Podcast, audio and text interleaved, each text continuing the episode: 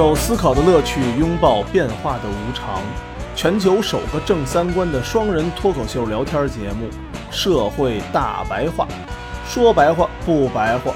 赵先生度的明白，带您一期一白别打。开我，从头发开始。别打开我，从眼睛开始。别打开我，下开始。别拉开我，从年轻开始。你说快！快，这热情还没冷下来。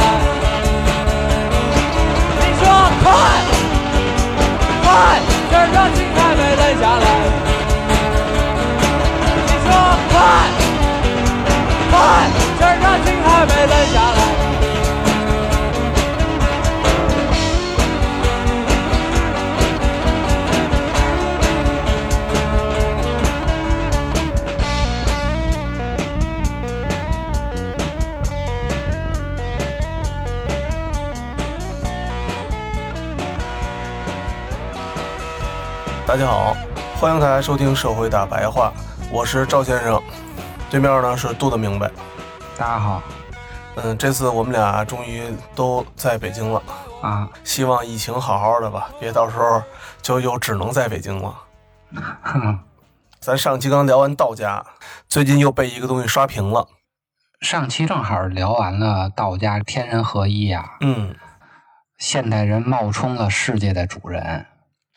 这两天啊，就出了反面教材了，又有人要当主子。就是《赛博朋克2077》。嗯，本身这游戏做了八年，牛逼持续吹了八年，每年 E 三展的时候都拿个 CD 糊弄事儿。对对，没错没错。反正我玩了玩啊，还行，也不是特别好玩。不是特别好玩，可还行。做这个游戏的公司啊，之前出的是巫师三，嗯，巫师三真的是好玩儿。这个游戏主要它是第一人称视角的，我玩不了，我玩完脑袋疼。有点晕是吧？对对对，哎，这个是什么平台上的游戏啊？啊，Steam、PS 还有 Xbox 上都有。哦，都有。反正现在啊是出圈了，不玩这游戏的人也都知道这个游戏了。各个营销号都进来凑热闹了嘛。嗯嗯嗯，但是啊，这种营销炒作现象，包括赛博朋克本身这个概念，被应用到了消费主义上。比如，就是赛博朋克的概念被游戏化，赛博朋克的这种视觉风格也被商品化了。对对，尤其是你发现了吗？这种电商类的这种所谓的美工，啊，对对对，对吧？咱虽然总说这个设计师叫美工，大家都不太开心啊，但确实，这目前电商设计师确实就都算是美工了，很喜欢用这种配色呀，还有这种设计风格呀什么的。没错没错没错。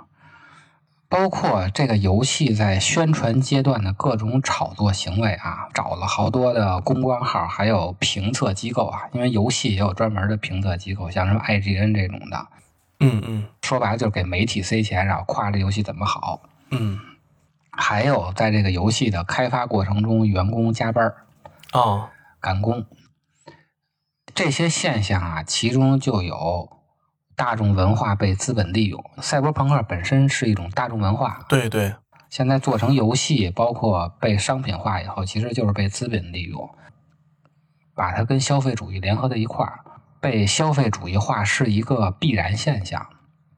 还有像其中牵扯到的科技企业控制媒体、控制舆论的问题，嗯嗯，找这些公众号啊，包括资本家剥削劳动力的问题，也就是开发这个游戏的人加班，不过就是这种开发游戏的人加班这个新闻，说实话啊，几十年我头一次听说，咱们国家做游戏的人也天天加班。天天加班吗？不是，对哪有不加班的？但是比较讽刺的是啊，围绕游戏内容之外的，咱们刚才说的这些种种的现象啊，嗯，它其实恰恰是赛博文化所属的幻想文学作品中反乌托邦这个分支一直在批判的问题。赛博朋克是属于反乌托邦幻想文学作品分支里的一个大类。这个大类批判的都是这个游戏在发行过程中出现的这些问题。现在的赛博朋克啊，就嗯只剩下单纯的一个视觉表现了，对对对，没错。叫做赛博朋克风格。嗯嗯说实话啊，我第一次刚听到这个人家念到这个赛博朋克二零七七的时候啊，你知道我以为是什么呢吗？嗯，我以为啊是美图或者说哪个 P 图软件儿新出一滤镜呢。说实话，我以为滤镜呢，现在应该有这个滤镜。肯定有，因为这也不难嘛，粉粉紫紫的，然后贴一个字儿，对，好多人发这种东西嘛。抖音的视觉可能爱用这玩意儿。哎，没错没错，抖音还是美工嘛，啊，对。电商美工嘛。所以我们啊，就先介绍介绍什么是反乌托邦，聊一聊赛博朋克本身它到底是个什么东西，它是怎么来的。它不是一个纯的视觉上的东西。嗯，是有人文和历史背书的。对，这里头有很长的一段历史，像什么憧憬未来啊，还有预测未来，是咱们人类一直钟爱的一件事儿。柏拉图的理想国就开始出现预测未来啊，憧憬未来，比如设计一个我觉着比较好的这种国度。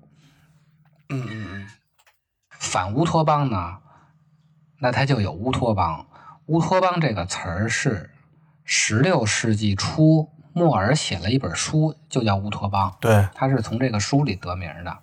从此以后呢，陆续出现了很多这样的书，比如像《基督城》《太阳城》《新大西岛》《大洋国》《塞瓦兰人的历史》《伊加利亚旅游记》，还有《回顾》《乌有乡的消息》。这些书啊，都属于幻想型的小说，都是作者根据自己对理想社会的想象，虚构出来一个未来的美好社会的样子。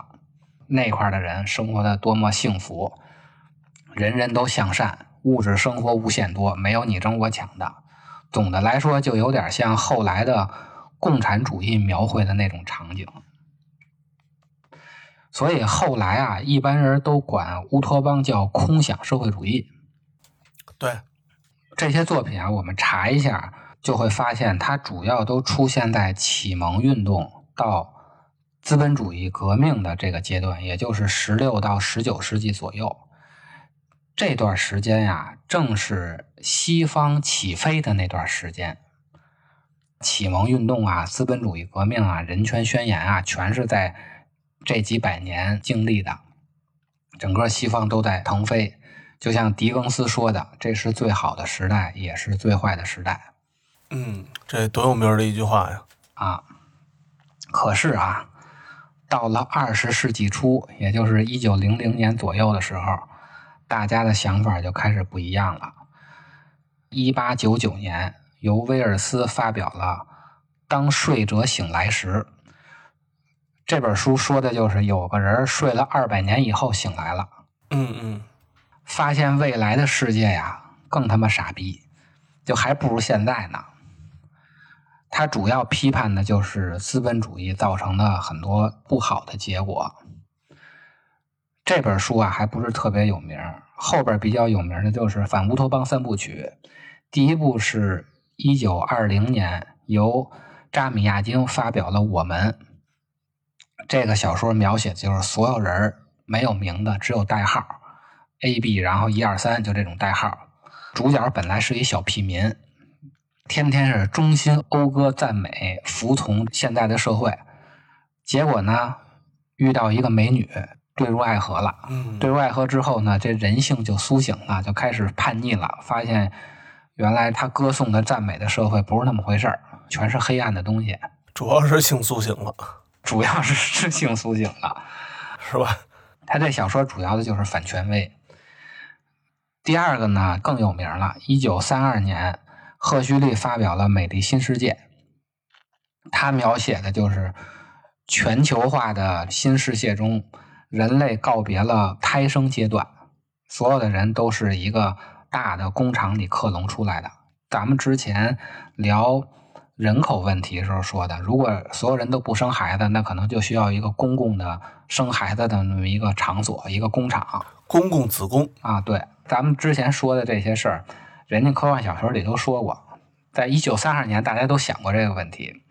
对，《黑客帝国》里这点事儿，人家早已经就脸不完了。这些人批量生产出来以后呢，它本身就是带等级的，就跟西周时候那个封建制一样，每个人还都被从小灌输了一个教条。现在这社会人人都非常快乐，进步呢就是美好的。嗯低等级的人呀，对自身处境一点怨言也没有，但是呢，等级和等级之间会互相歧视，贵族可能就看不起平民。嗯嗯，在这个世界里啊，低等级的人他也非常快乐，虽然一天就干个七八个小时，而且他经常干的就是服务于高等级人的那种第三产业。咱们现在说啊，就是服务行业，但是他天天也非常开心，吃的东西呢叫梭马口粮，类似一种迷幻药的东西，叫迷幻剂。就是把迷幻剂当饭吃啊。对，打迷幻剂当饭吃，必须吃的这东西，天天就是玩游戏，无限制的啪啪啪。那个时代的电影呢，就跟现在的抖音一样，只有感官刺激，毫无思想内容。哦，这是一九三二年写的事儿啊。一九三二年写的，这个新世界的箴言是呢：共有化一安定。所有稍微有点思想的、有点批判精神的作品嗯嗯，都不能看，都是被禁的。像什么莎士比亚的戏剧啊，还有像什么歌德的这个诗啊什么的，都是不能看的。原因就是因为他们过时了，太老套了。但是这些书呢，高等级的人是能阅读的，他们是有特权可以看这个书的。其实赫胥黎描写的这个美丽新世界跟现在差不多，嗯嗯，像什么所有的工作都是服务行业，你看现在美国就是嘛，对，百分之八十都是服务行业。缩马口粮这迷幻药，这不也是吗？加拿大对，没毛病。感觉电影就是咱抖音嘛，嗯嗯，所有批判精神的这些书全不能看。您天天刷抖音，他就是看不了这些书。嘿呦，现在这书还怎么看？你想想，十五秒一短视频，你让他坐着看六个钟头书，这事儿太难了。之前有人说嘛，说我们家孩子特别喜欢看中国古典文化，是什么呀？《童林传》。这已经算是这个当代的小学生里面喜欢中国传统文化的了。这已经不错的了。对，这已经是对中国文化已经有喜好的了。对，《童林传》听个 听听个评书什么的。嗯所以美丽新世界基本就算是实现了。嗯，完全实现了。嗯，到了一九四八年，出了大家都熟知的《一九八四》这本书，老大哥在看着你，主要批判的就是集权和专制，嗯嗯然后描绘了一个未来啊压抑人性的这种集权体制，对未来也表现出了恐惧。这些作品啊，它都出现在二十世纪初到二战结束之前的这个阶段，嗯，就是资本主义正开始起头折腾的时候。折腾的时候，打得最欢的时候，矛盾最多的时候，嗯这些作品跟之前的那些乌托邦作品对未来的表述恰好相反。后者呀是觉得未来会更好，前者是认为未来会更坏。嗯出现反乌托邦作品的原因，就是当时那个阶段啊，社会现实问题导致的。那个阶段，整个资本主义发展出现了各种各样的问题，阶级矛盾啊，国家和国家之间的矛盾啊，前现代和现代生活的矛盾啊，一战和二战。我们发现啊，这三本小说，它这里头科技虽然并不是主要描写的对象，但是这三个作品都表现出了对科学技术日后发展的焦虑和恐惧。它主要说的都是制度问题和人和人之间的关系、社会问题，但这里头都会涉及到科技的发展。这三本书出完了以后啊，又进入了一个比较自信的阶段，嗯，又美滋滋的阶段，就是二战以后。对，万物欣欣向荣，什么都在发展，是吧？机会也多。机会多了。二战以后，等于全球进入了一个平稳的发展时期吧，嗯应该说是休养生息的这个时期。对，这个时期啊，也是军事工业联合体的技术逐渐开始民用的时期。之前二战打仗嘛，那这些军工厂不造飞机大炮的，那它造什么呢？他就把这些技术开始民用了。小汽车，哎，对，控制论也是这个时期出现的。控制论的英文名字就叫 cybernetics，嗯，这就是赛博空间和赛博朋克这个词里头“赛博”的那个来源。这个控制论啊，咱们之前介绍过，是维纳写的。这本书的副标题叫《关于在动物和机器中控制与通讯的科学》。嚯，听着就不着调。啊，维纳的主要的目的啊，是从动物到人到机器，他把这些不同的复杂的对象，从中抽取出共同的概念来，并用一种全新的视角，通过全影的方法进行研究。这样一来啊，就可以把自然呀、社会啊、生物呀、人呀、工程，包括技术各种各样的对象。从中抽出一个统一的系统，怎么才能统一呢？它只有通过数学的方法才能够统一，找到这些系统共同的特色。它这套理论啊有四个原则，一个是普遍性原则，任何自治系统都存在相类似的控制模式，普遍的机械化及自动化观点。第二个原则呢是智能性原则。认识到，不仅在人类社会，而且在其他生物乃至无生命的世界中，仍有信息及通信问题。第三个原则是非决定性原则，他说的是大宇宙、小宇宙不完全的秩序产生出目的论及自由。第四个原则呢是黑箱方法，对于控制系统，不管其组成如何。它都可以通过黑箱方法进行研究。这黑箱方法就是有一个箱子，这箱子里头具体怎么运算，大家可能都不知道。嗯，但你从左边输出个东西，从右边得出个东西，你能通过从一变成二，或者从 A 变成 C，就能知道，不管这里头是什么，反正它的关系你是知道的。这就是黑箱方法的研究。咱们看这套理论啊，说白了就是。冒充世界的主人，相当于你把这些自然的现象全变成研究的对象了，不是平等的去看，就没有天人合一。咱们上两期说的这个问题，嗯，说白了，你就看不到事物的本质，看不到事物本质，最后连人自己都看不到了。对，上帝视角是吧？老，由于控制论的发展啊，以及美国二战后的像什么马歇尔计划、布雷顿森林体系，这个时期。大家对未来是充满正面的期待的。这个时期，英国就出了一个科幻大师，叫克拉克，获过好几次雨果奖。他跟库伯里克共同创作了著名的《二零零一太空漫游》。嗯，那个电影挺早的。对，非常早，特别有名嘛也。他对科学技术啊持非常乐观的态度的。克拉克就是一个非常典型的代表着赞美科学技术。对科学技术向我们许诺的美好的未来深信不疑的那一类人，嗯，像这种人你会发现一特点，嗯，其实他对于科技到底好不好啊，他其实并不太在乎，他并不太在乎，他呢是那种就是他喜欢科技，对，他的爱好是科技，他就爱琢磨这个，对他其实对于人类到底生产生活和家庭很好，这他其实不感兴趣。他就觉得这东西特别酷，哎，到处飞来飞去的，然后探索一些新的未知。还是那句话，站在上帝视角，高高在上，哎，他能有一些新玩具了，哎，他很他很开心啊。你像克拉克这样的人啊，他写的科幻小说后来确实真的预言了很多事情，嗯嗯，他就特别高兴。你看，我说对了，我说对了，特别美。他给那些研发者的一个研发的方向，他觉得这事儿靠谱，能这事儿能这么搞。他那会儿没有推特，他有推特以后，他跟特朗普一样，天天两头也得高兴，得吹牛逼。对，他是以科技为高兴的人，而不是关注民生的人。嗯，像维纳这样的，他这套控制论是基础，是研究防空火炮这一套理论。哦，他也不在乎老百姓到底活得好不好。这个是美国战后到七十年代这个阶段，就大家又充满期待了。说到这儿插一句啊。咱就说到这个老百姓到底活得好不好这个问题啊，科技和这方面啊，嗯，中国前两天发布一个信息，是一个老太太还是一个谁去银行交款，嗯，然后呢，人说你啊支付用微信和支付宝支付，我们不收现金还是什么之类的，这事儿你知道吗？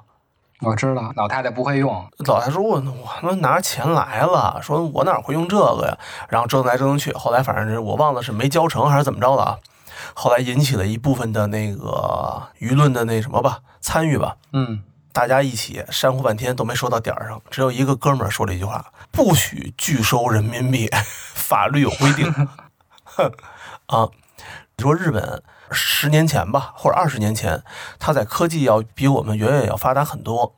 但是呢，它的微信也好，各种支付、各种东西，现在可能大家去日本还要拿零钱袋去装一堆钢镚儿。科技虽然改变了，但人家不会把一小撮人啊给直接扔了。所有的这些事儿啊，都没有大家想象的那么善良。嗯，他路边有那么多的贩卖机，都是投泵儿的。你让这个贩卖机改成用微信支付的，人是要花成本的。所有企业家都不愿意干这个事儿。对，不像咱们似的，咱们都是新企业。嗯，咱们没有之前那路径依赖，这不是说他们有多善良，就是资本家为了维持自己的既得利益，不愿意搞。对，没错。反正你说那个老太太问题啊，现在有一个词儿叫科技反哺。哦，新的年轻人要像那个小时候家长教孩子一样，现在反过来去教家长对这些东西，这就是科技发展太快的问题导致的一些具体的社会现象。我们接着说呀，二战后到七十年代中期左右啊，出现了又对未来充满希望的这么一段时期，但是好景不长，到了七十年代末呀，又出事儿了。嗯，反乌托邦、反科学主义又出现了，因为七十年代末又开始大萧条了。嬉皮士那波刚闹完，啊，刚闹完。越战正打着呢，也没打赢，整个的凯恩斯主义弄的那套东西都失灵了。歇菜了。咱们之前讲过嘛，从七十年代末到八十年代就开始撒切尔里根的那套新自由主义了嘛，这就是因为之前那套东西失灵了。七十年代末就又出现了反乌托邦、反科学主义的现象。八十年代有一个叫迪克的发表了《仿生人会梦见电子羊吗》这本书，就是电影《银翼杀手》的原版故事。哦，《银翼杀手》大家都看过，嗯，也是一个特别赛博朋克风的。银翼杀手》就已经开始赛博朋克了。对，等于战后高速发展的那段时期啊，美滋滋的时期就算过去了。从八十年代一直到现在，可以说大量的幻想型的电影都是反乌托邦色彩的了，没有什么像之前那种觉着哎未来特别好的东西了，嗯嗯，像什么《黑客帝国》《未来水世界》《终结者》《嗯雪国列车》《爱死亡机器人》。啊，对那一套。没有一个觉着未来好的，到现在都是啊。凡是涉及到对未来进行幻想的影片，几乎都是反乌托邦、对科技持悲观态度的。赛博朋克呢，等于在《银翼杀手》那个阶段就出现了，它就是用控制论的英文“赛博”嗯加上朋克这个词儿结合起来的。朋克本来是一种音乐形式啊，大家听音乐的都知道，它也是七十年代左右欧美经济萧条时期出现的。对，反叛。所有的音乐形式都是跟经济有关的，它都不是无来由的。包括说唱，也是因为底特律那块经济不行了，黑人没事儿干，他就反叛仇富。对，最早说唱都是大金链子、大美妞嘛，就全全是那种东西嘛。现在好像也没变。嗯七十年代因为经济萧条，就出现了朋克音乐。音乐风格咱们就不介绍了啊，它在文化表现上就是一种对精英主义的解构，它用一种极端的方式对抗现有的社会秩序，主流的社会价值怎么样，我就跟你反着来。对，可以说它是一种反建制精英的大众文化形式。赛博朋克呢，就将这两个词儿绑定在一起，实际上就是在反乌托邦、反科技主义。最经典的赛博朋克就是威廉·吉布森的《精神漫游者》。这个故事其实大概跟《黑客帝国》差不多，他说的就是一个黑客在网络上搞各种各样的情报，偷情报。嗯嗯这里边的故事背景设定啊，其实就跟现在的现实是非常接近了。比如科技企业的跨国集团控制着整个世界，通过科技创新、广告文化传播控制人们。同时呢，消费主义盛行，现在也是啊，消费主义盛行买买买，啊，买买买。双十一、双十二，对，《惊心漫游者》描写的这个世界呢，人就不再是生产者了，因为所有的生产都由机器完成，人就变成单纯的消费者。嗯，你的存在就是消费，不需要生产。高科技的跨国集团的背地里跟黑社会勾结，干点见不得人的事儿，干点擦屁股的事儿。同时呢，阶级固化、剥削严重，这就是《精神漫游者》描写的一个世界。嗯，接近于现代了啊。我们可以看到啊，整个西方的幻想型文学作品的发展，大致是一个在启蒙运动以后先乐观，到了二十世纪初开始悲观。二战后呢，由于各国开始休养生息，出现了短暂的乐观，再到七十年代，又开始继续悲观，悲观一直悲观到现在。然后持续悲观，持续悲观。文化精英们啊，对资本主义和科学技术越来越抱有怀疑和焦虑的这种悲观。迷失明亮的眼睛，呼吸沉重的空气，真实正在慢慢失去。简述反复的故事，找寻孤独的背影，